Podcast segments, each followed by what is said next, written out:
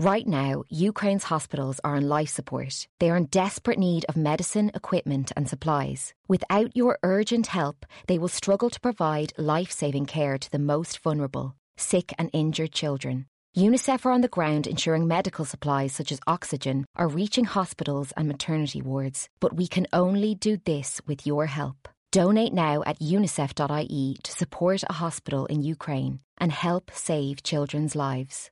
Thank you.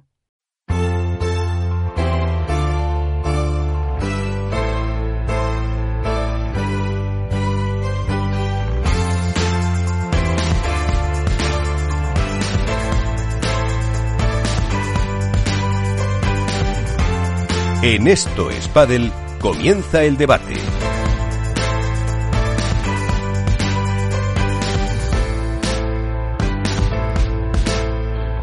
Pues el debate que empezamos eh, ya eh, y yo creo que eh, todavía es bueno empezar un poco con la resaca deportiva de lo que pasó en esa final que comentaba Iván, pero bueno, tanto en la masculina como en la femenina. Alberto, ¿por dónde mm, te apetece empezar?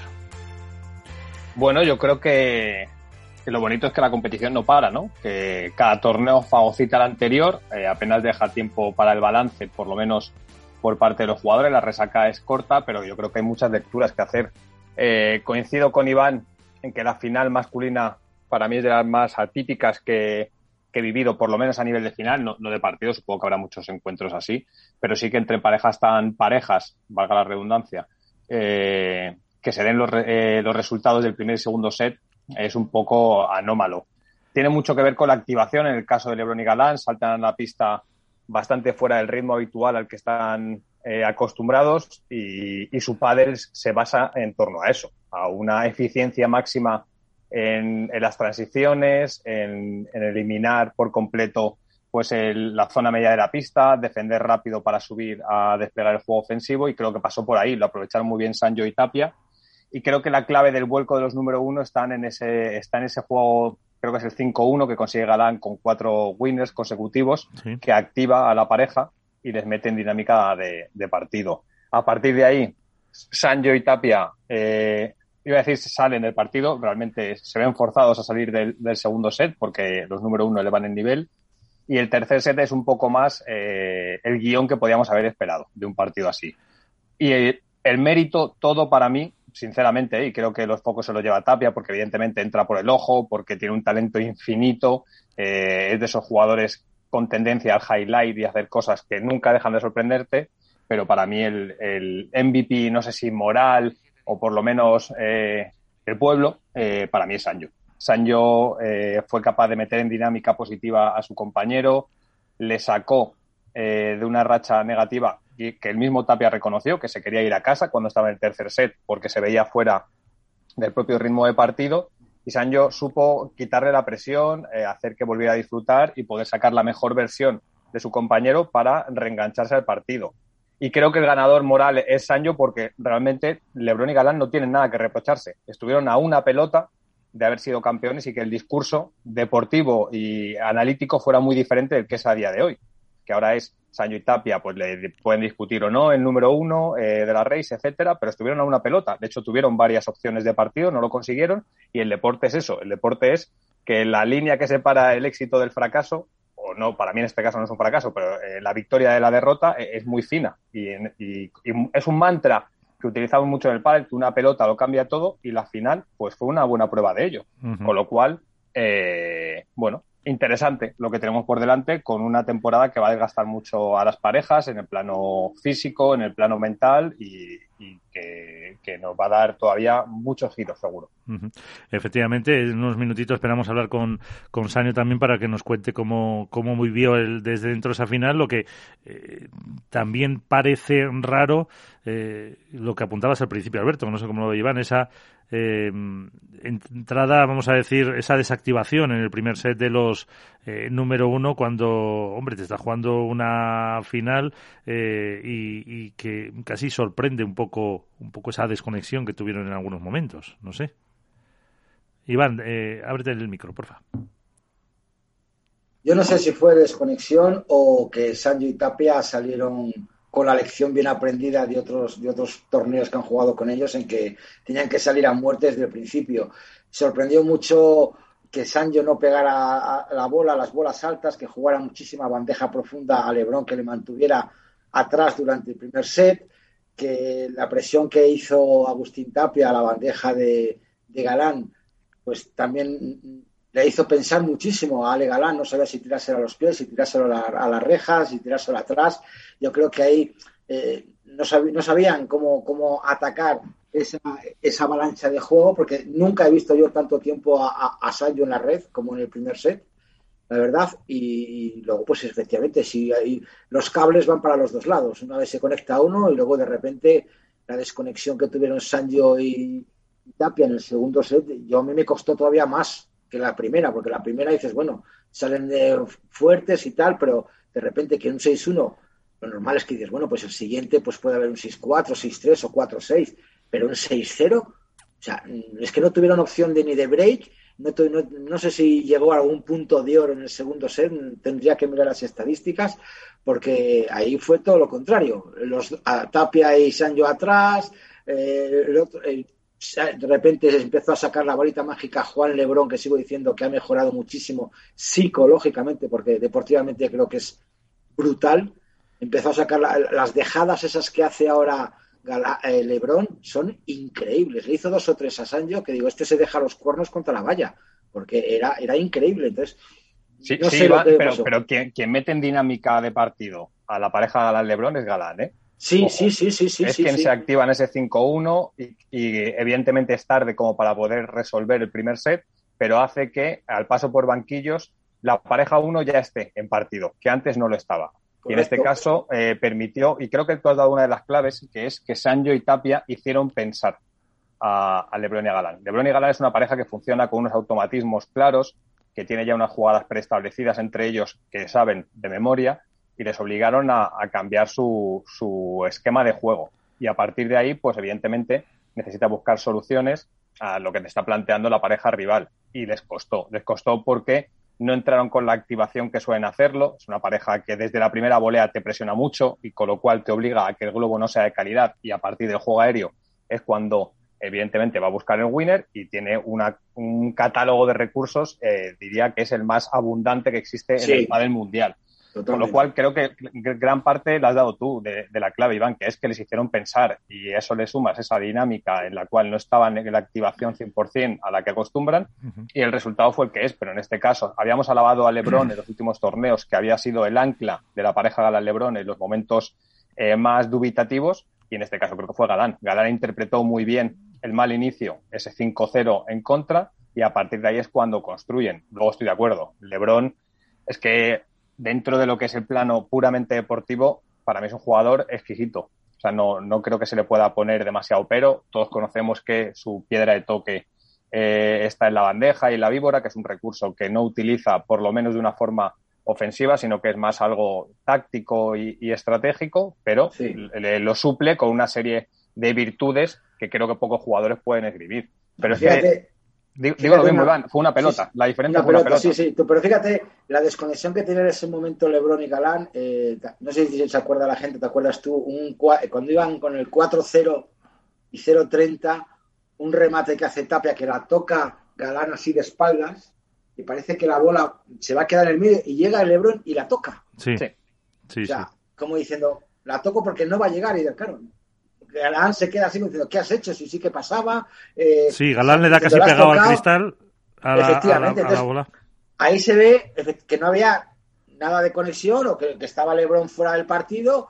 Ahí habría que ver lo que hubiera pasado si hubiera sido al revés, las caritas y los gestos. Yo creo que ahí eh, Galán actuó de forma correcta y dijo, bueno, no pasa nada, estamos ahora mismo en, en caída libre, vamos a intentar levantarlo y efectivamente con el 5-1 eh, Galán ya se le vio en ese juego que ganaron que se volvió a activar y bueno, las consecuencias están ahí. Un 6-0 no se le mete fácil a Sancho Tapia. ¿eh? Realmente es como si se hubieran quemado capítulos que eran eh, ineficientes para la resolución, ¿no? Vamos al tercero el segundo set no, no contaran y fue a partir del tercero. De hecho, un miembro, bueno, una miembro de, de, este programa, que es Mónica, eh, preguntó, ¿se resuelve en el tiebreak? y al final como que intentó no de, reivindicar que lo había vaticinado. Yo dije, la próxima vez afírmalo en lugar de preguntarlo, porque me parecía que estaba bien tirado, pero, pero era difícil después de los dos primeros sets vaticinar por dónde iba a ir, porque de un 6-1 pasamos a un 6-0. Estamos pasando de una racha de cinco juegos consecutivos por parte de la pareja 3 a una racha consecutiva de 6 por parte de la 1, con lo cual era, era muy complicado. Y dio la sensación que ah, es como cuando en un libro los primeros capítulos sabes que al final es un poco la introducción, ¿no? Al nudo y al desenlace. Y aparte, los dos primeros sets no sé si llegaron a, la hora de juego. No, fueron, no, no, fue. Fue uno de 24 y uno 27. Bueno, pues primero creo que fue el primero 27 y el segundo 24. 45 minutos. En cambio, el segundo set ya fue de una hora y 10 minutos, más o menos. O sea, es lo que dices tú, eh, es como la, cuando te pones una serie de Netflix y ves la introducción y dices, bueno, el siguiente capítulo, paso, paso, paso hasta que llegue la chicha. Sí, cuando te dan el botón de omitir introducción, ¿no? efectivamente. Cuando, ya sabes que... hemos, dado a ese botón y vamos al partido bueno, que es el, tercer sello. El tercer sello creo que fue espectacular, con muchísimo juego, con muchísimo volumen de, de trabajo. Yo creo que fue una final bonita. En el tercer sello, los dos primeros, bueno, ahí están. Son bueno, y, sobre todo que Sancho y Tapia se reivindican como, si no la pareja más en forma, que para mí son Lebron Galán, que siguen firmando finales o triunfos, pero como la, alternativa a los número uno, porque da la sensación que Navarro y Dineno no atraviesan por el mejor momento de la temporada. es una hay Problemas, ¿eh? hay problemas.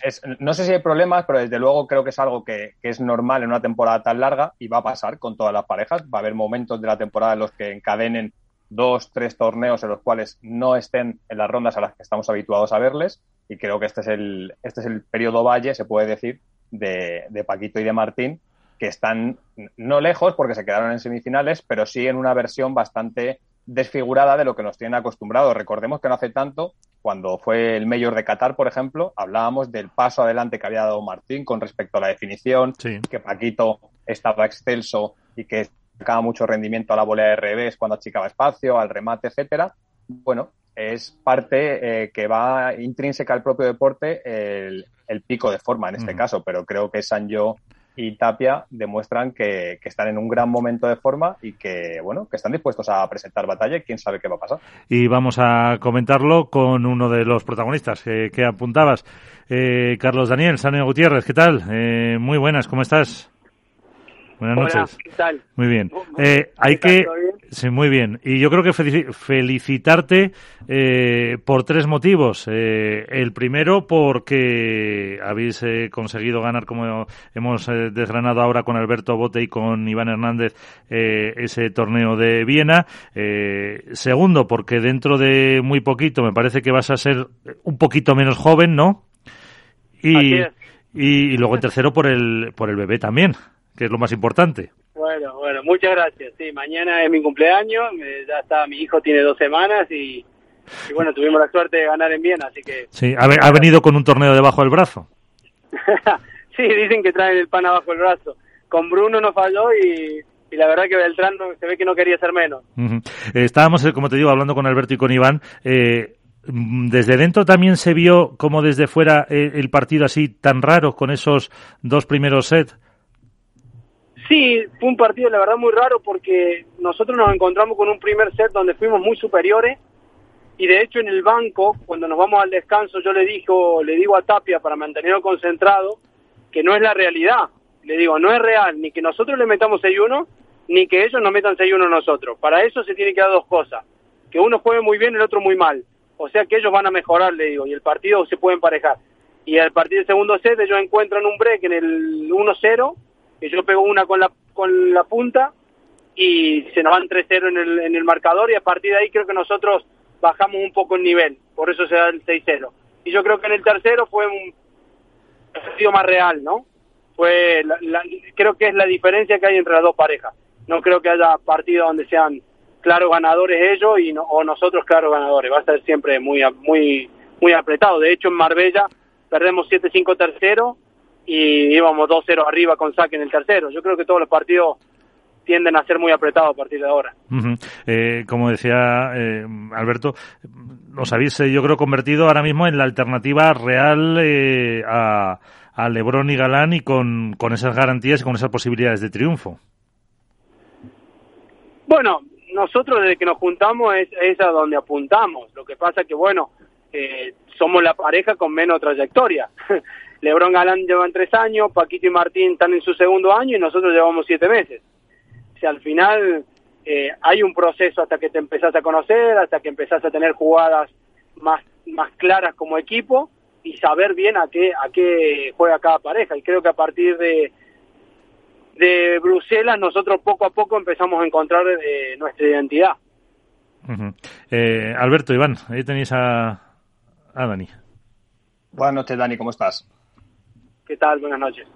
Eh, fue muy llamativo como en la flash interview posterior al partido, eh, el propio Tapia reconoció que tú habías conseguido meterle en dinámica del encuentro y que él, eh, hubo un momento incluso que se quería ir a casa, simbolizando que no se encontraba cómodo eh, en el propio encuentro.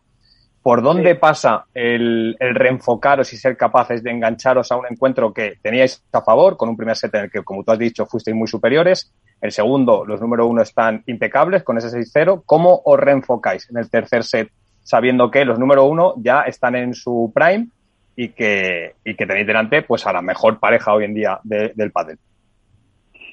Bueno, mira, yo por mi parte tengo muchos partidos ya jugados encima. ya como, di, como dijeron antes, mañana cumplo 38 años, así que eh, tengo muchos partidos encima. Sé que hay muchos partidos que arrancan muy mal o se tuercen en la mitad, pero siempre se puede levantar. Es es un deporte que no tiene tiempo, hasta que no ganan la última o no ganan la última el partido no termina. Y intento transmitirle eso a Agustín. Yo a Agustín intento mantenerlo siempre haciéndole, recordándole que para mí cuando quiere juega un escalón por arriba de todos y que yo me voy a mantener. Yo le decía Agus, si yo me mantengo, vos lo. Y se lo repetía constantemente Uy, que te perdemos, perdemos la cobertura en el, en el coche. Eh, a ver, que nos estabas contando lo que le decías a, a Agus. Bueno, pues le hemos eh, perdido, pero fíjate la frase esa que ha dicho, que yo le decía, eh, Agus, eh, tienes que dar, eh, que yo, yo te mantengo. Estoy yo, tengo que, tienes que entrar tú. claro. O sea que, que también eso explica un poco el rol que tiene cada uno en la, en la pareja y ahí es el que tiene que dar ese paso más que le pide que le pide Sanio es el, el propio Tapia que eso también es eh, importante de lo que de lo que espera él para, para esa pareja que como ha dicho también llevan apenas eh, siete meses bueno porque sobre todo todos sabemos que Tapia en su momento álgido eh, es un jugador desequilibrante que condiciona muchísimo el juego de, de los rivales pero no puede funcionar a fogonazos no puede ir a, rachas eh, los que te suma mucho y otros momentos en los que en los que se sale de, de por dónde va el encuentro. Creo Hay que partidos que es montaña rusa, ¿no, Alberto? Sí, creo, creo que es complicado ¿eh? el, el, papel y, y, lo publiqué además en redes sociales. Creo que es muy complicado el estilo de juego que tiene un Tapia, por ejemplo, o un Coello, eh, que están exigidos a tocar poco y tocar de una forma muy eficiente y siempre generando o ganando la, el nivel de exigencia, y, y, es algo que le pasaba al propio Sancho eh, el año pasado, y seguro que ahora se lo podemos preguntar, le pasaba con Vela. El juego pasaba Eso. por Vela constantemente, uh -huh. Y Sancho era el que estaba exigido a tocar y tocar de una forma, eh, pues siempre rozando el sobresaliente o superándolo incluso. Bueno, incluso cual, y a Vela le pasaría lo mismo con Tapia. Efectivamente, sí. Lo que pasa es que también, bueno, hubo ahí una, el, lo de las posiciones y demás que, sí. que, era, que era un poco diferente. Pero en el caso de Tapia, eh, eh, juega mucho a, a, su favor, que es muy joven todavía. Nos hemos acostumbrado a que Tapia eh, esté peleando por finales, por títulos y demás, pero claro, tiene 20, 21 años nada más. Y, y Dani, como, como estaba diciendo, pues va a cumplir 38. Al final, toda la experiencia y el bagaje que tiene detrás le permite tener herramientas para afrontar este tipo de situaciones. Pues va, eh, ya está, ya han desvelado tu edad, eh, Dani. Yo que no la quería decir. No, no tengo ningún problema, me siento me siento muy bien con mis 38 años. ¿eh? bueno, que nos estabas contando un poco antes de que se cortara eso, lo que le decías tú un poco en el partido a, a, a Agustín. Que... Bueno, que, que, les contaba que yo les repetía permanentemente que si yo me mantenía al nivel que estaba jugando el domingo, él en algún momento me daba el partido. Y yo se lo repetía constantemente. Le digo, no te preocupes, vamos a seguir cerca, vamos a seguir luchando. Yo sé que si me mantengo, bueno, en algún momento me da el partido. Y pasó tal cual. Llegó el tiebreak y sacó Agu la mejor versión que tiene y jugó un tiebreak espectacular. Dani, has dicho que para ti Tapia es el mejor jugador, o sea, cuando está en su mejor nivel, es el mejor jugador del circuito. No, hay un jugador que para mí está muy por encima de, de, todos, hoy por hoy. ¿Qué es? Que es Alejandro Galán. Ah, mira. O sea que ahí, ahí lo tienes, lo tienes, pero vamos, que con eh, Tapia se puede también eh, equilibrar casi casi con la diferencia un poco de cuando le faltan un, un par de añitos más. No, bueno, a, ver, yo te estoy diciendo lo que yo pienso. Para mí el mejor jugador del momento y hace un par de años es Alejandro Galán. Juan Lebrón es un jugadorazo, Agustín Tapia es un jugadorazo, Arturo Coelho, Paquito Navarro, Martín, son todos grandes jugadores. Pero creo que si ponemos todos los jugadores al 100, como si esto fuese una PlayStation, y ponemos todos los jugadores al 100%, el 100% de Gale Galán es más alto que el, que el, de los, que el del resto. eh, Iván, una cuestión para, para Dani. Bueno, felicidades, Dani, por todo, por mañana, por, por, por Beltrán, por los triunfos, por la temporada. Eh, eso lo primero. Y a mí me gustaría eh, preguntarte si ahora con 38 años crees que estás en tu mejor momento deportivo. eh, ¿Qué tal, Iván? Gracias. No, a ver, no, no estoy en mi mejor, mejor momento deportivo. Creo que me mantengo, voy mejorando a nivel técnico, que tal vez no se notan, creo que siempre fui o me considero que soy bastante completo técnicamente, pero eh, para el espectador no no no llegan a no llegan a darse cuenta. Yo sigo evolucionando, pero evidentemente mi físico no es el mismo que cuando tenía 26. Eh, cuando tenía 26 yo jugaba un partido 3 sets y al otro día no, estaba impecable. Y hoy juego un partido 3 sets o me voy 7-5 al tercero y al otro día me duele hasta las pestañas, pero pero pero bueno, eso sí me cuido mucho más que cuando tenía 26, eh, voy al límite en todo, eh, tomo como que ya no es tanto la cantidad de horas que le meto a un entrenamiento, sino la calidad, y así en todo.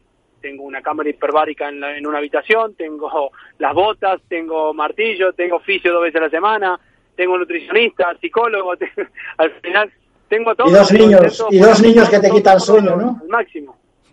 Y dice Iván, y dos niños que a veces te dejan dormir menos de lo deseado, ¿no? Y encima dos niños que a veces me dejan dormir menos, pero me, pero me llenan el corazón y eso, y eso es muy importante. Por supuesto que sí. Pues eh, Carlos Daniel Sanio Gutiérrez, muchísimas gracias por estar con nosotros, por acompañarnos. Eh, feliz cumpleaños y como dice mi amigo Vicente Ortega de Radio Marca, que estás hecho un pincel. bueno, muchas gracias, muchas gracias a ustedes por, por llamarme. Un abrazo con el análisis de lo que pasó en esa eh, final eh, rara de los chicos y con ese mensaje también de que, fíjate, eh, para él el mejor eh, Ale Galán. A mí me sorprende. No, De, hecho, creo que nuestras caras. Que me parece el titular, me parece el titular y las caras que hemos puesto. Es el titular, o sea, tú imagínate Dios no, no lo sé lo que va a pasar de aquí a final de año o a, corto o largo plazo, pero imagínate una pareja Sancho Ale Galán. Pero más, ¿eh? pero, pero, más allá de eso, que podría darse en un futuro hipotético, yo sabéis que sigo creyendo que el recorrido de los número uno eh, es muy largo. Más largo, sí. Eh, pero ¿cómo cambia ¿no? la, percepción eh, según la óptica desde que se mide? Porque desde fuera yo, por ejemplo, he mantenido que para mí Paquito Navarro es el mejor jugador de revés que existía en los últimos dos años. Eh, Lebron, pues todos decimos que es el más talentoso. Tapia, que cuando alcanza eso, su prime, pues eh, tiene cotas de, de brillantez que, que ninguno creemos que puede llegar a alcanzar otro. Y sin embargo, muchas veces a lo mejor obviamos el juego de, de Ale Galán porque a lo mejor no es tan llamativo en, lo técnico, en lo espectacular y Sancho Gutiérrez no solo dice que es el mejor jugador que existe en el pádel a día de hoy, sino que dice que es el mejor jugador en los últimos dos años. Con lo cual, la óptica del, del, que está fuera, como somos nosotros, y desde la tenemos borrosa. Es muy diferente. La tenemos borrosa.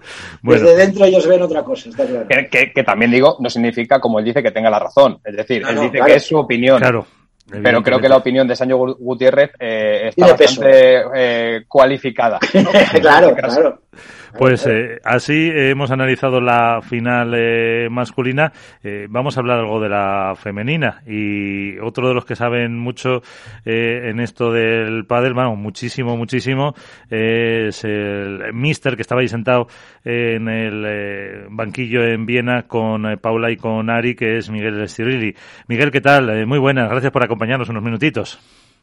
¿Qué tal? ¿Cómo estamos? ¿Todo bien? Muy bien, muy bien. Eh, con Iván Hernández, con eh, Alberto Bote, comentando un poco eh, lo que pasó en Viena y, decíamos, hemos estado hablando con Sanio de, esa final tan rara. ¿Cómo viste tú la de la de chicas ahí desde desde el, el banquillo con, bueno, al final el triunfo que llevasteis? A ver, la vi dentro de lo que esperábamos una final, digamos, eh, de tú a tú, muy complicada, con diferentes momentos, más que nada emocionales de las dos parejas. Eh, las chicas, la verdad, que jugaron muy bien durante mucho tiempo. Y, bueno, se terminó decantando en el tercer set a partir del, del tres iguales. Eh, creo que se podría haber decantado antes, pero bueno, esto no es una fórmula no es una fórmula matemática, por supuesto. Eh, ¿Dónde estuvo un poco la, la clave? A ver, claves, por supuesto que hay bastantes. Los secretos exactos no, no te lo voy a decir. eh, pero bueno, ahí es una lucha de tú a tú, a ver quién es más eh, consistente, quién puede poner en práctica sus, sus jugadas, quién logra, más que nada, cada pareja sabe a dónde te tiene que jugar a la otra eh, o qué tiene que hacer, pero bueno, el, tema es que luego todo esto hay que hacerlo durante bastante tiempo. Eh, yo creo que por ahí pasan los tiros. La, que la, pareja que más logra hacer lo que tiene que hacer durante más tiempo eh, es bastante probable que termine ganando. eh, porque ¿Qué les decías eh, un poco cuando eh, estaban eh, o perdieron el, segundo set, estaban en el tercero, hay que, hubo algún momento que, les costaba más? ¿Cómo se las mantiene dentro del partido? No, en realidad perdieron el primer set, ganaron el segundo y después eso, El, el, tercero, pero no, no, mantenerla dentro del partido es relativamente simple porque ellas están ahí para jugar la final y están por sobre todas las cosas para rendir el máximo y para ganarla. Es decir, eh, ahí no hay muchas más posibilidades. No están jugando para ver qué tal o para medirse. Eh, el objetivo final de las dos parejas es ganar. Eh, por lo tanto, si algo va mal dentro del partido, es completamente normal. O sea, un partido puede ir mal o puede no salir como uno quiere, pero si uno sabe que está ahí y que tiene los recursos para sacar el partido adelante, lo único que tiene que hacer es ponerse las pilas para utilizar los recursos y, sacar el partido adelante. De afuera parece como muy complicado todo esto, eh, porque no se conoce como la, parte interna, pero si están ahí jugando la final, eh, este año creo que llevan alguna final más, Ale y, y ah, no, pero en contra no, eh, han ganado más campeonatos, pero no en contra está claro que si están de tú a tú, posibilidades de ganar para las dos parejas y creo yo jueguen en la pista que jueguen, porque todas estas parejas están como muy entrenadas para jugar en una pista más lenta, en una más rápida, eh, en un lugar más húmedo, en un lugar más seco, eh, creo yo. Sí. Miguel, soy Iván de Contrapared, buenas noches. ¿Qué tal, Iván? ¿Todo bien? Eh, todo bien, espero que tú también. Mira, yo me gustaría comentarte una cosita, yo por lo que vi cuando entrabais en, la cámara de World del Tour en, en, banquillos, al escucharte a ti muchas veces, eh, yo me fijé que salvo dos o tres conceptos tácticos, la mayoría de tus consejos son más bien emocionales. Eh, eh, entiendo que es tu forma de, tratar a la pareja, pero tú crees que, porque claro, tácticamente lo estaban haciendo bien, físicamente estaban bien, estaban haciendo las cosas que tú más o menos querías, pero mm, Ari y Paula es una pareja emocional que necesita mucho empuje emocional? No, mira, lo que hay que ver es que eh, ustedes muchas veces se escuchan, primero, no se escuchan todos los cambios de lado. Claro, el resto. Eh, por eso te digo las, pocas veces que lo escuché, no te digo todas, obvio. ¿Cómo? Que por eso te digo las dos o tres veces que entró eh, la cámara ahí, es lo que dije. está claro que todos los cambios no los oímos. Claro. Esos son, eh, digamos, cambios puntuales, en este caso capaz que son el 5-4, en el caso que haya un eh, eh, 6-5, antes de jugar un Tigre, por ejemplo. Eh, hay momentos, no es que yo sea más emocional o menos emocional.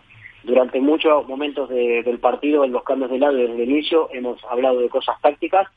La táctica, desde mi punto de vista, en, eh, dependiendo qué momento se estaba haciendo bien y por lo tanto era más importante otro tipo de cosas. Y si la táctica no se está haciendo bien, que en algún momento no se hizo bien, que se tiró el globo para donde no se tenía que tirar o no terminaba de salir o, o se jugaba, no sé, más rápido por abajo y no había que jugar tan rápido, eso se habló. Lo que pasa es que es verdad que no se escuchan todos los, los cambios, pero no es que, que yo sea emocional, o sea, yo creo que no, eh, no soy ni de una ni, ni de otra dependiendo de lo que se necesite en ese momento, si en ese momento yo creo que la parte emocional está bien, que la parte física está bien, que digamos todos los, puntos a controlar están bien, eh, diría algo táctico, como también hay muchos cambios de lado, que no les digo nada, si va todo bien. Les digo, solo tienen que seguir así y listo, y ya está, y no, hay por qué estar hablando un minuto y pico. Ese, pero bueno, ese es mi punto de vista. ¿eh? El crecimiento que ha tenido Paula José María en estos últimos torneos eh, es realmente espectacular. ¿Se puede decir ahora que Paula José María es la jefa de la pareja? No, para nada. No, no. No, no. Eh, ahí no hay. Creo yo que eso de jefa de la pareja o no jefa de la pareja son eh, tópicos. Hay parejas que pueden llegar a tener un jefe, pero luego los liderazgos, para que una pareja funcione bien desde mi punto de vista, los liderazgos tienen que ser compartidos y tienen que ir también, eh, de hecho van por momentos. Hay momentos que una es un poco más líder emocional, hay otra que es un poco más líder táctico, eh, hay otra que por ahí tira del partido en un momento, otra que tira del partido en otro momento. Lo que pasa es que ustedes han visto eh, partidos puntuales. Si analizamos todos los partidos, eso no, no ocurre. Hay veces que una, no estoy hablando de Paula en especial, hay veces que una puede estar un poco más abajo, un poco más arriba, y la otra exactamente al revés. Lo que pasa es que es verdad que en la final, desde mi punto de vista, Paula jugó muy bien, se agarró al partido. Eh, creo que, digamos, eh, a, nivel eh, eh, más que táctico, a nivel emocional, le, puso mucho. y bueno, y en otros partidos los, los ha sacado Ari. No, no. Buenas noches, Miguel, ¿cómo estás? Soy Alberto Bote. ¿Qué tal? Buenas noches. Eh, eh, yo te quería preguntar eh, un poco por el rol de, Ari Sánchez en la pareja. creo que es interesante la evolución que ha tenido Ari en los últimos años de ser una jugadora irreverente en su juego, tendente a la definición, etcétera, a ser a un perfil mucho más estable, regular, maduro, que aglutina más el volumen de juego.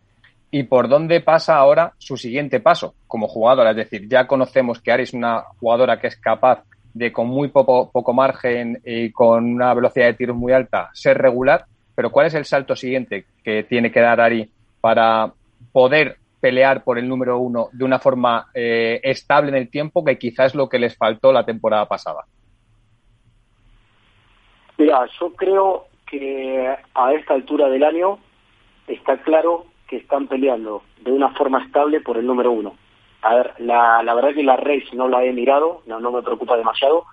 Sé que están como bastante cerca, no sé ahora quién está. están de pareja uno, están de pareja uno. me da lo mismo, bueno, me da lo mismo porque queda mucho año por delante, pero creo que están de tú a tú eh, en este momento de una forma consistente, porque hay que partir de la base de que Ari fue a jugar eh, un torneo eh, lesionada, que no, digamos, que, que, perdimos el primer partido y eso es mucha diferencia y ahora mismo estamos ahí y habiendo, digamos, eh, venían con una buena racha, tienen ese torneo que, bueno, ahí bajan un poco el rendimiento, el otro torneo tampoco no fue muy bueno, si no recuerdo mal, creo que perdieron en, eh, no me acuerdo si en octavos o en cuartos, y luego ganaron Marbella y ganaron este. O sea que consistentes están siendo consistentes. Hay, hay que buscar, hay que mirar todo. Eh, no es lo mismo venir de una lesión que te quita un poco de confianza eh, o venir de ganar y justo tener un parón cuando realmente ganar seguido es importante para la confianza. Entonces, ¿cuál es el próximo salto de Ari? Yo eh, no, lo sé, lo tenemos que ir mirando. Yo creo que la, la clave en el pádel de hoy, más que salto en cuanto a, mm, a lo que hay que hacer, digamos, en, lo táctico, en lo técnico, etcétera, eh, la clave de, cualquiera que, si, quiera ser número uno es la consistencia mental. Esa es una clave importantísima. Eh, si no se es consistente mentalmente, si no se sabe manejar los momentos malos, eh, si no se sabe mantener los momentos buenos, eh, puedes tener todo lo que quieras, todo el juego que se te ocurra, pero es muy difícil, excepto que te lo faciliten las otras parejas, que en este caso no nos está pasando a nosotros, que nos faciliten nada.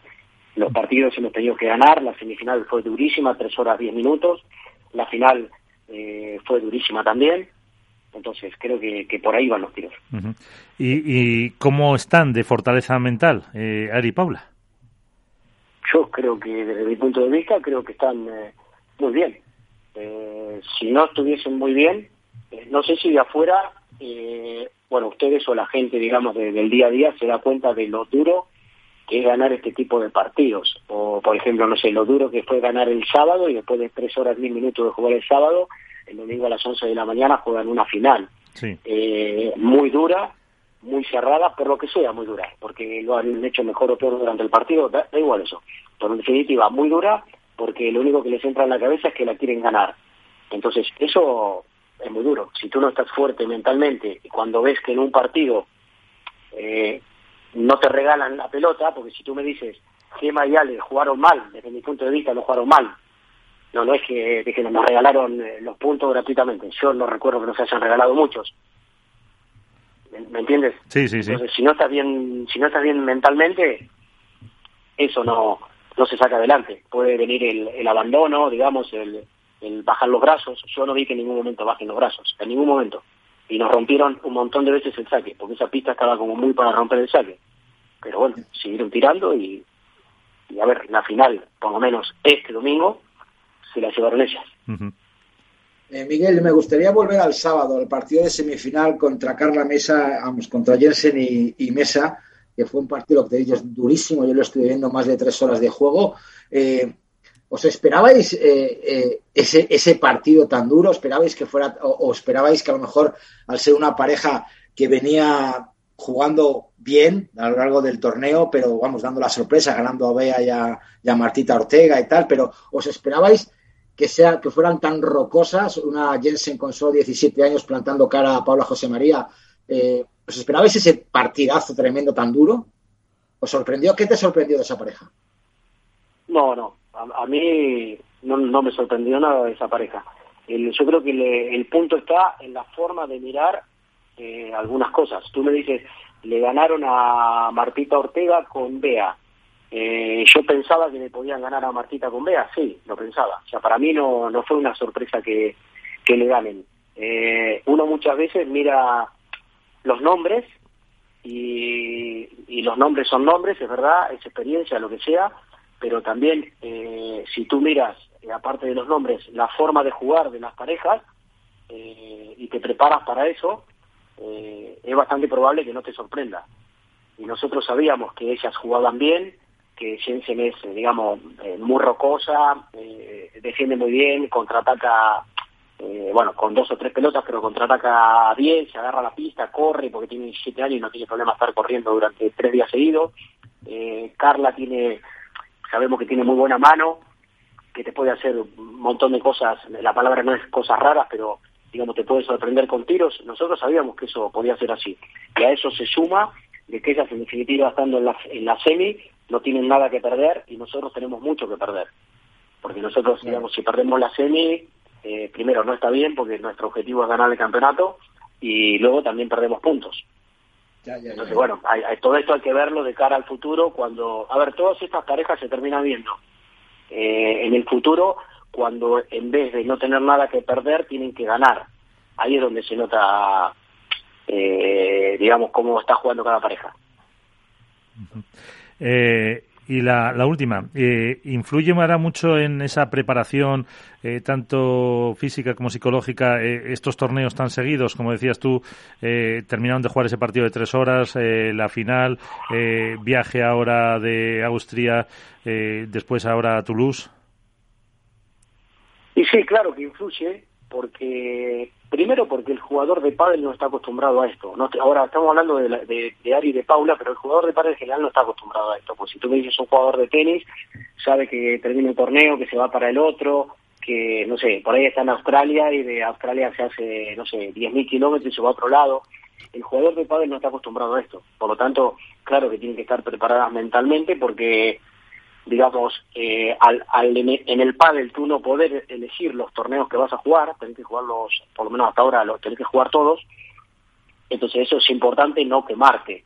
La parte más importante de esto, aparte de, del cansancio no cansancio, porque están entrenadas para jugar, la parte más importante de esto es eh, lo que más sufren, pero no me refiero a Ari a Paula porque hablo con todos los jugadores, sí. eh, lo que más sufren es no poder estar en su casa, digamos, es decir, yo vuelvo no sé, un domingo, a, llego, imagínate, a las 10 de la noche y sé que el martes a la tarde le tengo que ir. Entonces, entre que estoy cansada y no sé qué, estoy en mi casa, eh, solo descansando, eh, no puedo eh, sentarme, no sé, tres días seguidos a hacerme la comida, no sé qué, ir al supermercado, lo que se te ocurra, lo que tengas ganas de hacer. Entonces, yo creo que lo que más quema es eso. Entonces, hay que estar preparado para eso porque, en definitiva, es lo que toca. O sea, a ver, esto es simple o, o, te adaptás o no te adaptás, más posibilidades no hay, eh, porque no podés dejar de jugar un campeonato. Miguel, ¿estarás en Francia y en Valladolid? ¿Cómo? Que si vas a venir, vas a estar en Francia con las chicas y con los chicos, o cómo vais a hacer Gustavo Prato y tú para estar con los chicos y las chicas en Francia y Valladolid. En Francia le toca a Gustavo estar con chicos y chicas. Yo iré el viernes y me volveré el sábado a la noche que tengo que ir a hacer una acción de Cupra y ahí veré si va todo bien veré los cuartos y las semis, eh, espero que sí, que vaya todo bien, y a Valladolid eh, yo iré con las chicas y Gus estará con, eh, con los chicos, pero sí, ahí iré. No sé exactamente si iré el miércoles o el jueves, pero ahí estarás. Voy, sí, bueno, pues, esperamos, esper, espero verte en Valladolid. Ahí estarás con Iván. Sí, por supuesto. Ahí espero verte, que estará bastante fresquito. Sí, sí, sí, te espera, te espera fresco, sí. Estamos regando la Plaza Mayor ya. Sí. Bueno, pues Miguel Siorilli, eh, muchísimas eh, gracias por estar con nosotros. Eh, pues descansa lo que puedas antes de, de estos viajes y enhorabuena. Hasta una próxima ocasión. Vale, muchísimas gracias, muchas gracias por la entrevista y nada, nos vemos en nada. Iván, te mando un abrazo fuerte, bueno, a todos les mando un abrazo fuerte y, y muchísimas gracias por todo. Muchas gracias, a, al mister que estuvo ahí con, eh, pues eso, con las eh, chicas, con eh, Paula y con Bea y también hay que decir, como apuntabas, eh, Iván, que también llevan a, a Bela y a Coello. Sí, claro, son dos, son los mismos entrenadores, llevan a, la, a, a las dos parejas, a, a Vela y Coello a Cuello por Gustavo y a Vela por Miguel. Y en las chicas, Ari con Miguel y Paula con, con Gustavo, pues se preguntaba cómo se iban a repartir estos, estos dos torneos. Así que bueno, parece ser que Miguel al fin y al cabo va a estar en Francia también en Valladolid, aunque en Francia no va a estar dirigiendo y en Valladolid parece ser que sí, sí. que va a estar dirigiendo a las chicas y no a los chicos. Veremos, habrá que hacer un análisis a final de temporada los resultados de cuando dirige uno y cuando dirige cuando dirige otro, a ver los resultados. Bueno, pues lo veremos. Estábamos hablando del eh, torneo de chicas cuando intervenía eh, Miguel Ciorilli y eh, la sorpresa, evidentemente, pues eh, Claudia, bueno, Jensen y, y, Clau, no, y Claudia Jensen y Carla Mesa. Y Carla, no sé. Carla Mesa. las, quizás lo más destacado del torneo, al margen de la final, en categoría femenina. Sin duda pero claro. o sea, lo más destacado es una pareja que ya venía haciendo buenos, buenos resultados. Creo que Jensen eh, está dando pasos agigantados para bueno hacer buenas eh, un poco las predicciones de que apuntan a, a, que es una de las jugadoras del futuro en este deporte. Todavía es muy, muy, muy, muy joven, muy joven, extremadamente joven. Pero para los que llevamos tiempo eh, sabiendo cuál es su capacidad eh, y por dónde puede ir su evolución, pues yo creo que es una alegría y creo que su irrupción eh, es positiva para un pádel femenino que evidentemente siempre nos centramos en el masculino y en las jóvenes promesas eh, y demás, pero que haya una jugadora con la edad que tiene que dé un golpe encima de la mesa y ya no solo que se meta en semifinales, que es lo llamativo, sino el partido de semifinales que hace. Es verdad que Carla juega mucho y muy bien. A mí no me sorprende porque Carla también es una jugadora muy habitual del circuito madrileño, de los cuadros de World del Tour, con lo cual, bueno, es la consecuencia lógica del trabajo bien hecho. pero me llamó la atención especialmente la solvencia y la personalidad que esgrimió Jensen en semifinales, siendo capaz de, bueno, de maniatar a Paula José María en un cruzado. Fíjate una cosa, Alberto, en, cuartos de final en Marbella, creo recordar que se encontraron eh, Carla y Claudia con Paula José María y Ari Sánchez en cuartos de final y perdieron 6-1, 6-1. Y de repente en el siguiente torneo se encuentran en semifinales y es una batalla a muerte en tres sets de, que se metieron en el primer set del bolsillo 7-5 y luego, bueno, sí, le dieron la vuelta 5-7, 5-7, pero la diferencia de un torneo a otro, uno es al aire libre, otro es indoor, eh, calor, fresco, pero bueno, de un 6-1, 6-1 a plantar cara a todas unas número 2, creo que, ahí dice mucho del juego de Jensen, agresivo, y del, por decirlo de alguna manera, el juego silencioso de Carla. A mí me encanta esa, esa mujer porque es, no hace mucho ruido, es lo que dice Miguel le tiene mucho golpe oculto, esconde mucho la bandeja, la salida de pared. Eh, yo creo que, bueno, que es una sorpresa y siempre es bueno que en el padel femenino surjan nuevas caras en, las rondas finales. Sí, y, que también es necesario para la propia evolución de, del deporte. En el pádel masculino, quizá eh, la rebelión en las zonas altas de, los cuadros son más tempranas. Yo creo que son más tempranas, fíjate, ¿eh? o sea, tienes a jugadores como Garrido que de repente se te mete rápido en top 12, eh, a Coello, a Yanguas, eh, no sé, a Tapia, etcétera, y en el pádel femenino quizá cuesta un poco más eh, tirar ese, ese techo, ¿no? Por parte de, de, los perfiles que vienen desde abajo que recuerde así jóvenes, jóvenes, creo que solo Bea González y Marta Ortega, que lleva muchos años y parece que es más mayor de lo que es, pero Marta debe estar en los 25 años aproximadamente, pero no hay muchos más perfiles que siendo tan jóvenes hayan llegado rápido arriba. De hecho, es que es lo anormal, por otro, por otro, por otro lado. Paula, quizás, que no sé cuántos tiene Paula, si tiene más o menos que Marta, la verdad, pero andará por ahí, ¿no? por los 24 o 25 años los que, los Pero que es necesario, vamos es que es necesario para que se vaya poco a poco regenerando la zona alta de, del ranking y también para que el aficionado se enganche, porque el aficionado y la aficionada está siempre sedienta de, de poder ver nuevos jugadores que proponen cosas diferentes, con un padel mucho más irreverente, que no tiene tanto a lo táctico y que asume más ese lance ¿no? De, del winner o, el error no forzado y que genera espectáculo. No podemos obviar que el pádel como deporte ha dado un salto evolutivo en los últimos dos años y medio especialmente, quizá algo más, eh, del mero deporte a ser un show y un espectáculo. Lo vemos eh, a nivel de eh, penetración, llegada, audiencias, la propia propuesta por parte de los circuitos, etcétera. Y creo que para todo eso es, fundamental que, la cantera siga, siga teniendo perfiles que vayan llegando arriba y que, bueno, pues que, al final los niños y las niñas, cuando vean a una Claudia Jensen dentro de cuatro años, pues que quien tiene 12, 13, vea que se puede llegar y que hay un camino profesional que recorrer y un ejemplo en el que fijarse. Ya pasó con Coello, yo creo que lo he contado más veces. A mí me llamó mucho la atención cuando fui a, a narrar el Zip Goal de Jaén hace más de un año. En, la, en las dos pistas que había montadas, en una jugaba Juan Martín Díaz, en la otra jugaba Arturo Coello. Y me sorprendió que la mayoría de perfiles jóvenes, en este caso, estaban fuera porque Coello había acabado para pedirle un autógrafo. Estaba jugando Juan Martín Díaz. Icono donde los haya, probablemente, si no el mejor jugador, discutiéndoselo a Fernando Velasteguín, Hall of Fame absoluto, para mí eh, el sumum de lo que yo he visto dentro de una pista de pádel. Eh, y sin embargo, eh, cuando yo fui a hablar con Arturo y, demás, pues los chicos y las chicas de 12, 13, 14 años estaban todos pidiéndole una foto a Coello. Claro. cierto, el, partido contra Chincoto Tello de Coello para enmarcar, ¿eh? para enmarcar el, el 6-0-6-2 que metieron Coello y Vela, Chingoto y Tello en, en, el partido de, cuartos de final. lo, dijo el mismo Vela, el mismo Coello, creo que fue el mejor partido de Coello que he visto yo en mucho tiempo, después del, del Premier de Italia que, se tiraron también en, semifinales. Pero bueno, y respecto a lo de las edades, estaba mirándolo. Marta Ortega ha hecho 25 este año y Paula José María hace 26 el 31 de octubre. O sea, son de la. Sí, la misma quinta. Un, año de, un año de, diferencia, más o menos. Sí. sí. lo que pasa es que con Marta, como despuntó tanto. Llevamos viendo desde el mundo y, y demás. es que soy campeona del mundo desde infantil.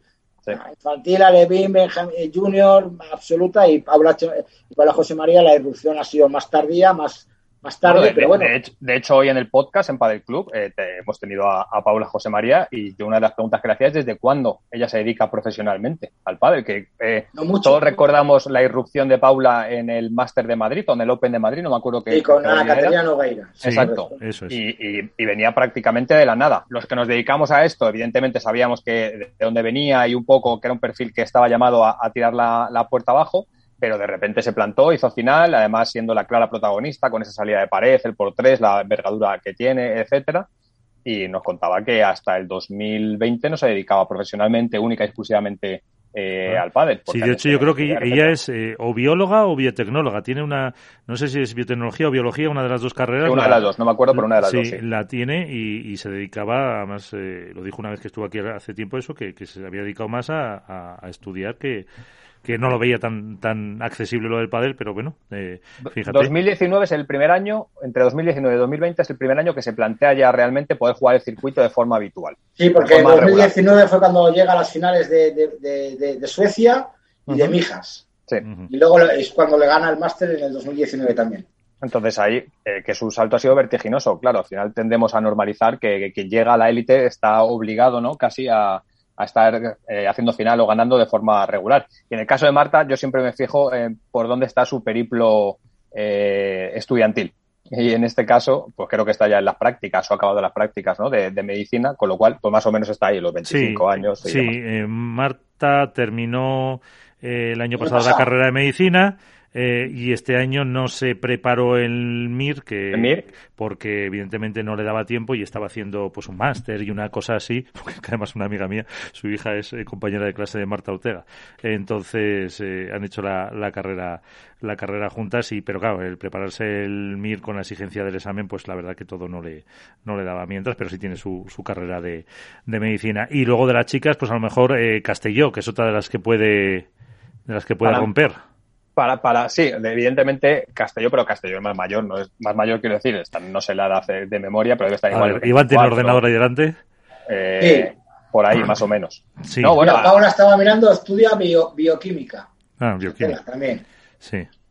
Hay, hay, perfiles, ¿eh? hay perfiles que van a regenerar poco a poco el ranking, eh, evidentemente, y, son y ya hay varios, de hecho, metidos eh, en cuadro poco a poco y que están, están empezando, pues Senia Klaska también está ahí, que es un perfil bastante interesante. Bueno, hay jugadoras, pero que creo que después de dar el salto, también a lo mejor por el estilo de pádel que se practica en el femenino y en el masculino, que tiene sus diferencias, evidentemente, hace que a lo mejor la veteranía, la experiencia, las tablas cuenten más en el pádel femenino a lo mejor que, en el masculino. Y hablando de pádel femenino, yo creo que no podemos dejar pasar eh, la ocasión de... Lo hacemos en las buenas y también creo que hay que hacerlo en las menos, que es eh, hablar de la figura de Gemma Triay. Creo que Gemma Triay, al igual que antes eh, comentábamos que Paquito y Dineno no pasan por su mejor momento de la temporada, creo que es el caso de Gemma Triay también. De hecho, yo, yo os preguntaba un poco por dónde pasaba pues el nivel de Gemma Triay en según qué momentos de la final. Creo que en este caso no tuvo tanto que ver esas desconexiones a las que apuntaba la semana pasada,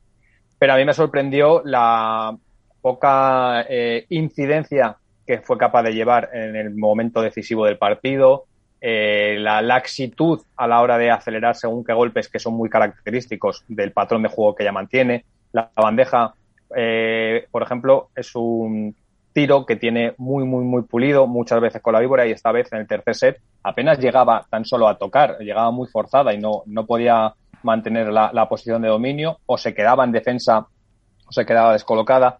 Una serie de, de bueno, desajustes en lo que es el, juego puro de Gemma Triay que a mí me llamaron poderosamente la atención y que me hace pensar que, bueno, eh, no está en un buen momento de la temporada. Creo que los resultados así lo reflejan, porque en este caso, al igual que se habló el año pasado de Alejandra Salazar, y yo fui el primero que apuntó que le costó mucho eh, adaptarse a su nueva pareja y al nuevo rol que tenía que, que llevar a cabo, creo que Alejandra jugó un gran partido. Creo que en el tercer set ella es quien mantiene a la pareja no solo en el encuentro, sino por encima hasta que le vuelven, les devuelven el break. Pero Gemma eh, tiene trabajo que hacer para recuperar su mejor versión, porque yo, insisto, eh, sigo creyendo que la lógica deportiva eh, es que la pareja número uno femenina acabe en torno a los 13 torneos ganados esta temporada. Pero para ello, Gemma necesita estar en el nivel al que nos tiene acostumbrados. Si no, Ari y Paula ya no solo es que vayan a hacer el trabajo que tienen que hacer, que son una garantía en grandes tramos de la temporada. Su reto es que sea durante toda la misma temporada pero, pero si Gemma no, no consigue recuperar el tono que tenía a principio de temporada, lo van a pasar mal las número uno. Tampoco sabemos eso, que muchas veces la acumulación, eh, momento físico, pero eh, sí coincido contigo, Alberto, en el que no fue una jugadora que marcara las eh, diferencias en una final que a lo mejor tenía que haber eh, dado ese pasito más, eh, ni daba golpes decisivos, ni a lo mejor mm, le faltaba le faltaba un poquito más de esa de esa reacción a la hora de subir a, y, y se notó en el, atrevimiento. O sea, Gemma es una jugadora descarada.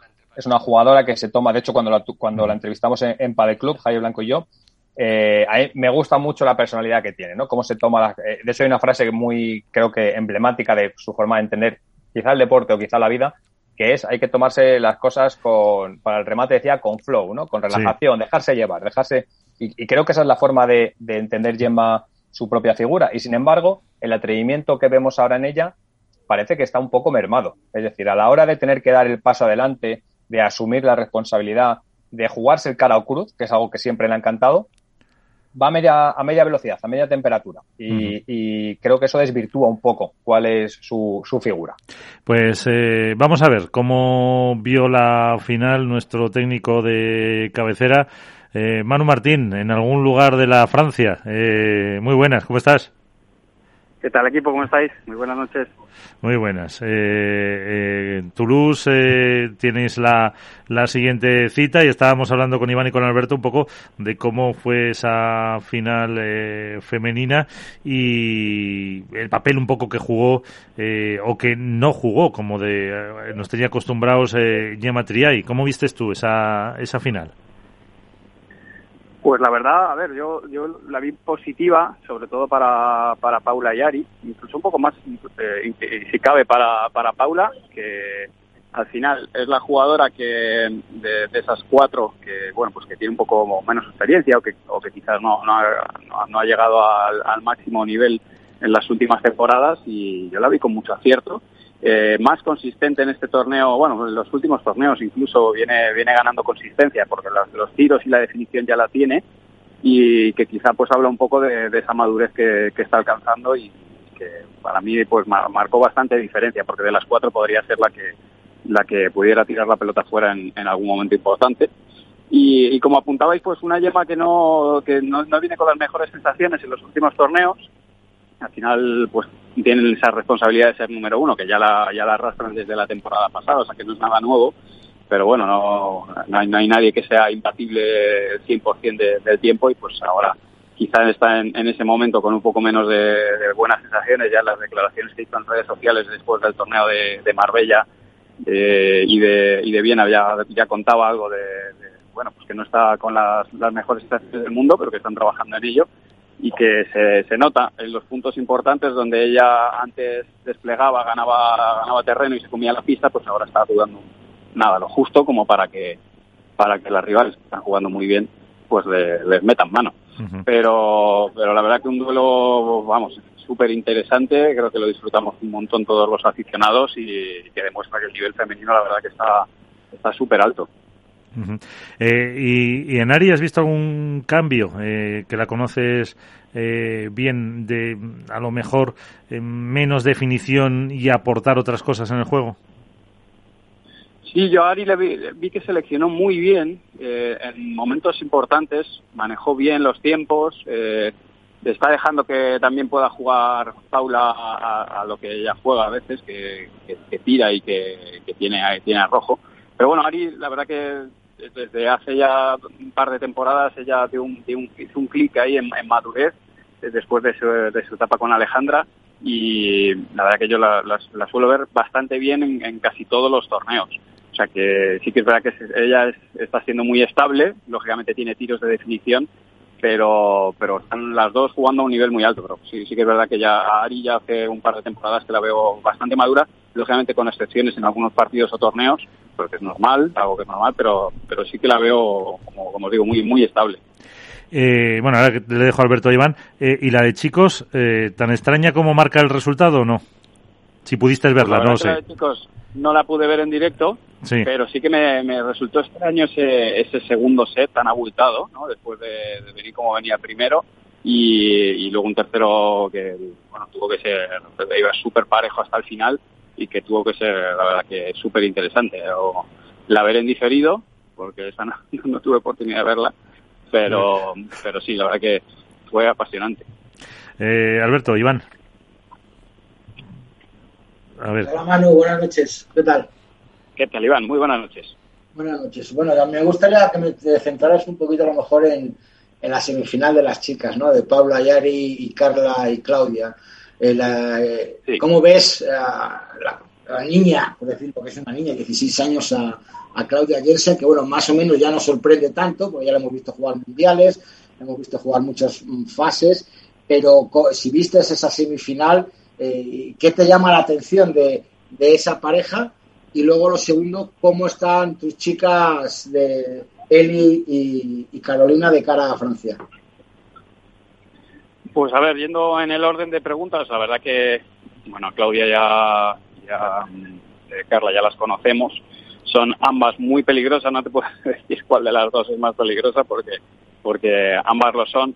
En el, en el caso de Jensen ya, ya viene jugando muy bien desde, hace prácticamente una temporada. Lo que pasa es que, bueno, al final como, como muchas veces los partidos no, no salen o, o no calan porque bueno, pues simplemente no, no, llegan a dar la sorpresa a una jugadora top, pero han estado en el apuntito varias veces y, y con distintas parejas.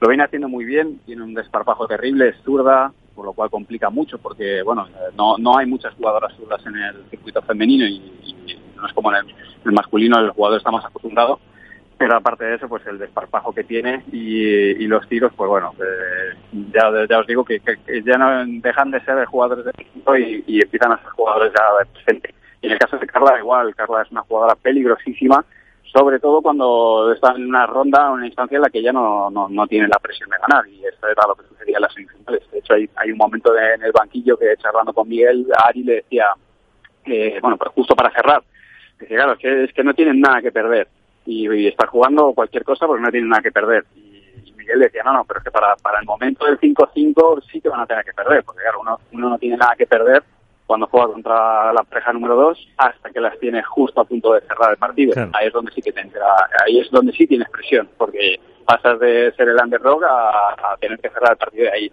Ahí sí te puede temblar el pulso. Pero en cualquier caso, eh, están jugando muy bien y, y demuestran pues un poco de la evolución que está teniendo el pádel femenino, donde antes pues podría sacar ocho o nueve parejas que estaban al nivel eh, como para poder meterse en una semifinal y, eliminar una pareja de arriba. Y a día de hoy te puedo marcar casi fácilmente 15 parejas que pueden estar jugando una semifinal sin problema. ¿Y, de, y, de, ¿Y de tus chicas que te preguntaba Iván? Las mías, mis chicas la verdad que no tuvieron un muy buen resultado, de hecho el resultado fue francamente malo. Eh, el partido contra Paula Yari ellas jugaron espectacular y, y Carol y Eli no, no consiguieron materializar algunos juegos que hicieron una diferencia bestial. Pero bueno, nada, pensando en, en poder hacer un buen torneo aquí en Toulouse, eh, quitarnos un poco la espinita de, de, ese mal resultado y bueno, también la temporada es larga, las pruebas son, son muchas y un pinchazo, desde luego, pero bueno, hemos estado trabajando en ello y, con poco tiempo entre torneos, pero, pero vamos a, hacerlo mejor en esto. Eh, Alberto. ¿Qué tal, Manu? ¿Cómo estás? ¿Qué tal, Alberto? Muy buenas noches. Mira, yo te iba a preguntar en la línea de esto último. Eh, fue especialmente llamativo el resultado de dos instituciones de este deporte, como son Carol y Eli. Eh, no porque no puedan perder con, bueno, pues con diferencia ante la pareja número dos, que por algo es la pareja número dos, pero sí que llama la atención eh, que dos instituciones, repito, como Carolina y, Eli, pues pierdan 6-0 y 6-0 ante la pareja número 2.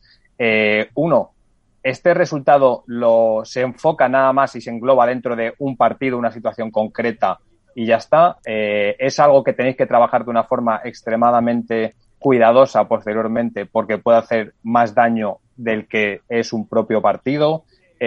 no sé, ¿cómo se enfoca desde el punto de vista del entrenador? Porque entiendo que tú tampoco como entrenador habrás vivido muchos resultados así y más con una pareja del empaque como es la de Amateur y Navarro. Pues la verdad que un 6-0, 6-0, eso no, eso no pasa. De eso no tengo memoria de haber visto otro. Pero, eh, a ver, hay varios factores. El primero de ellos es que ganan en el, en el que el tercero la, la tarde anterior. con un partido de, dos horas y media largas y al final el tiempo de recuperación no es, es justo y, bueno, eso, eso, es un factor que, que, ya pesa.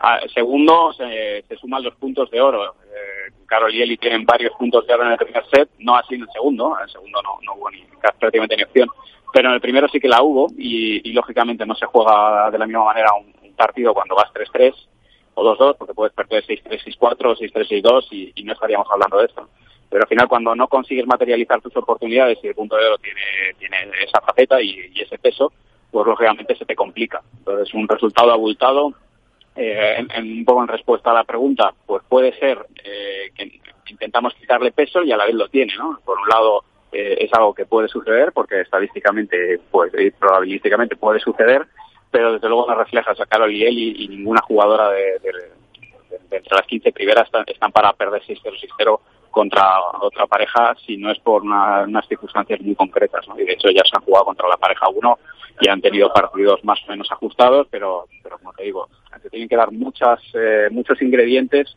para que no consigas hacer ni un solo juego en un partido. Así que, bueno, se trata como, como lo que es, intentando trabajarlo y, y enfocarte en el siguiente partido lo antes posible para, para que, bueno, puedas perder un partido, pero no de manera tan abultada.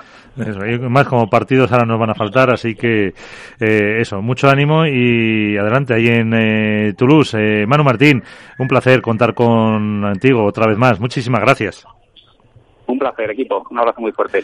Un abrazo. Y no sé si queréis comentar algo más de las chicas o hacer algún apunte antes de irnos de la FIT y la FEP que no, sé qué, qué bastante completito. qué jardines qué jardines se mete ahí este este deporte en este caso bueno yo creo que más que jardines se está defendiendo yo creo que, que la OPA hostil como tituló nuestro compañero Jesús Mata en marca la OPA hostil que está haciendo el tenis al pádel no sé a cuento de qué viene eh, está viendo que, que, el pádel está creciendo mucho más que el tenis que se, se juega más al pádel que el tenis y entonces dice, bueno, pues ahora voy a por él. Es como, se está un poco haciendo lo mismo que hizo el fútbol con el fútbol sala. ¿no? Eso mismo iba a poner yo ahora. Pero bueno, el fútbol sala al fin y al cabo se dejó comer la tostada porque al fin y al cabo, bueno, sí que lo veo más parecido al fútbol, aunque eh, por la única diferencia es que, que, el campo es, es, menor, pero yo no creo que es muy parecido porque un jugador de fútbol en fútbol sala no hace nada y un jugador de fútbol sala en fútbol se ahoga. Pero yo creo que, el padre se tiene que defender. Es como si ¿Por qué no coge el tenis al badminton, que también se juega con pala, o el ping-pong, o, o, el balonmano? Porque está alegando que el tenis y el pádel, como llevan la misma, se juegan con raqueta, se juegan al aire libre o en indoor como el tenis, llevan el mismo puntaje. Que el fútbol vaya por el balonmano, que se juega con una parte del cuerpo, que se juega en, en, con porterías, que el puntaje es el mismo. Yo creo que son deportes totalmente diferentes, externos, y el único problema que veo aquí, que es lo que hemos comentado en las noticias, es que haya federaciones nacionales que aglutinen tenis y pádel, como estamos hablando de Italia, Francia, Gran Bretaña, me parece que también, o Qatar, y que esas eh, federaciones estén dentro de, la Federación Internacional y tengan voz y voto. Es lo que está pidiendo la Federación Española de Pádel, en la cual que recomienda a la Federación Internacional que esas federaciones solo tengan voz y no tengan voto. Yo creo que, no tiene nada que ver un deporte con otro y que, tenemos que hacernos fuertes y, defender nuestro deporte. Yo creo fervientemente en la independencia del pádel para decidir cuál es su futuro como deporte y eso de ahí no me va a sacar absolutamente nadie, pero no tengo una posición radical con respecto a las sinergias que existen con el pádel y a que eh, con el tenis, perdón, y a que creo que el tenis puede ser un, un trampolín en según qué cosas para el pádel. Siempre y cuando esto no suponga capar el punto número uno que he dicho, que es la libertad y la independencia del pádel para su desarrollo como disciplina deportiva.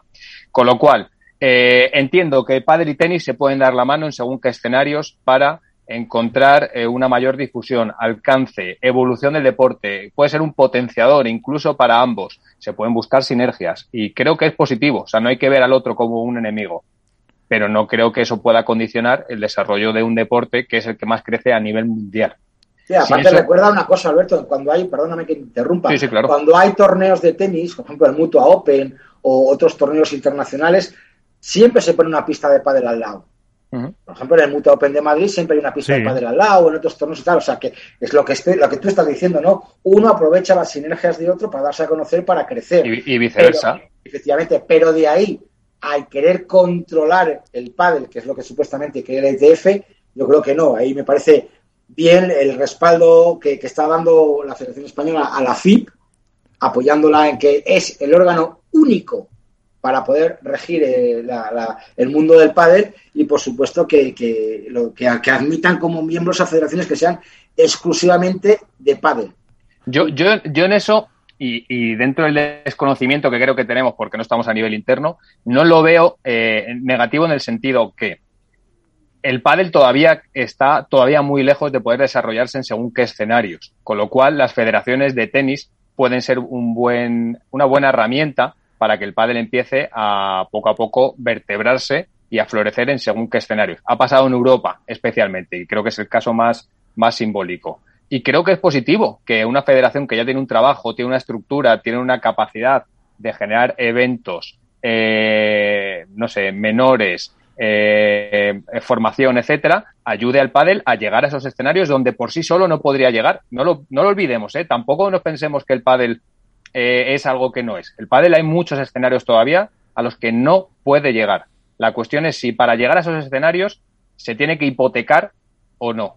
E, esa es para mí la diferencia. Yo creo que el tenis puede ser un aliado fundamental y transversal para que el pádel empiece a llegar a los escenarios donde todavía por sí mismo no puede llegar. Pero creo que eso no puede hacerle dependiente en su crecimiento. Y, creo, y creo que es evidente. Por eso creo que saco de la ecuación que el pádel, por ejemplo, eh, vaya, estuviera en el foro itálico, Iván, Miguel, es impensable hoy en día para el pádel como deporte es impensable, no llega ahí. Y os lo digo, y os lo digo no porque estuviera, que además, sino porque yo conozco perfectamente cómo funciona el tenis, porque trabajo en un medio de comunicación tirada nacional y todos sabemos el alcance que tiene el tenis eh, a nivel mundial. Lo hablaba hace no mucho en una reunión en mi periódico con respecto a esto. Entonces, hay que ser inteligentes y sacar la parte positiva que tiene en la ayuda que el tenis puede ofrecer al pádel y si la quiere aceptar, que ojo, a lo mejor decide que no y que no tiene que ser el catalizador que necesita el pádel para evolucionar y para poder permitirse saltar a ese tipo de escenarios. Lo que estoy convencido es que el pádel dentro de 20 años a lo mejor sí que puede llegar a plantearse tener escenarios como el Roland Garros de turno para poder celebrar solo pruebas de pádel. ¿Creéis que hoy en día es posible? No, no lo es, seguro. Con lo cual, creo que hay una serie de sinergias mutuas que pueden hacer que el pádel se beneficie y que el tenis también, bueno, en cierta medida, pues sea capaz de parar el golpe que está teniendo con respecto a la caída de licencias federativas, de construcción de pistas, de industria, etcétera. Pero no pensemos que el pádel es tan grande como para comerse al tenis, porque no es verdad no es verdad. No, claro que no. Eh, comerse no, pero yo no sé si ya en países con una cierta influencia del pádel, con un desarrollo, con un número de pistas, como por ejemplo es el caso de, de Italia, si esa federación italiana de pádel debería tener más presencia. Por supuesto que para mm, países más emergentes el ir de la mano del tenis puede ser clave para que se pueda desarrollar ese deporte, pero no sé si, o sea, no sé, por decirte Indonesia, el país que sea, me da lo mismo, pero no sé si en dos países europeos eh, con cierto desarrollo, vimos cuando estuvo el CEO de Playtomic, la cantidad de cientos de pistas que se habían abierto en, en Italia, no era el momento, en este caso a lo mejor ya para, para dar ese paso, sí.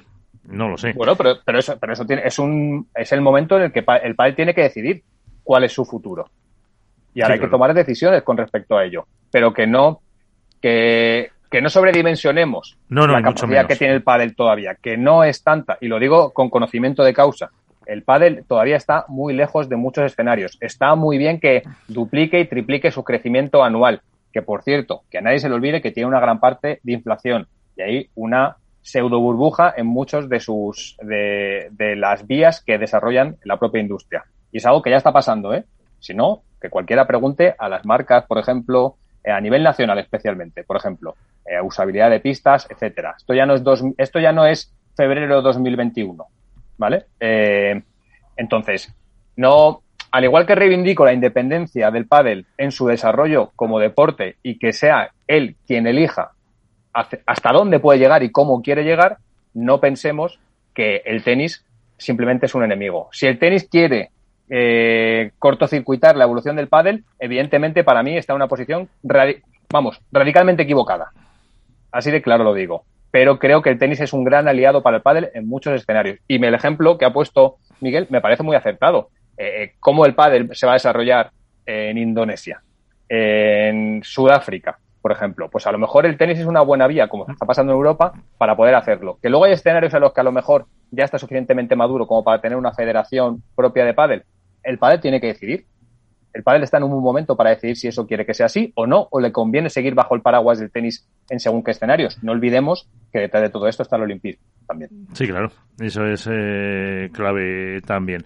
Pues eh, como se dice, veremos eh, o esperamos acontecimientos de la evolución de este tema y de si al final pues se van o no independizando de, del pádel y las consecuencias que pueda tener esa petición de la Federación Española de Padel. Pues Iván Hernández, Alberto Bote, compañeros. ¿Vamos a la porra o no? Ay, pues me había olvidado.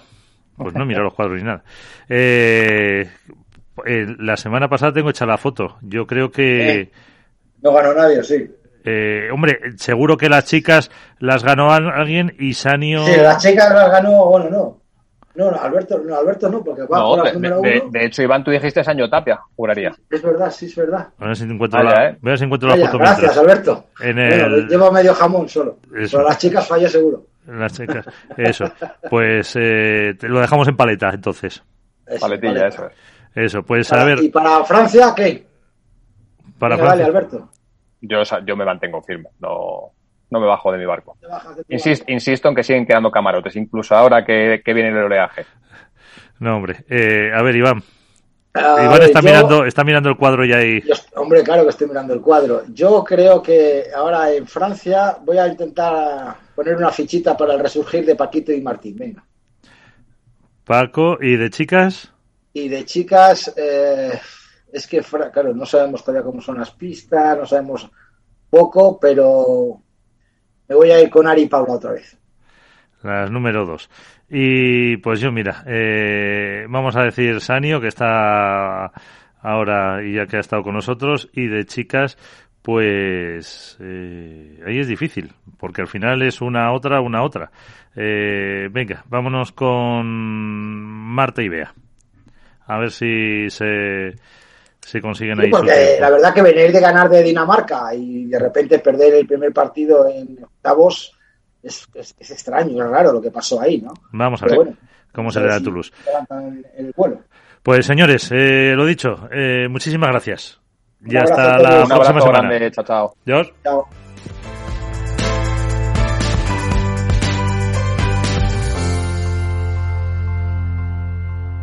En Capital Radio, esto es Padel, con Miguel San Martín.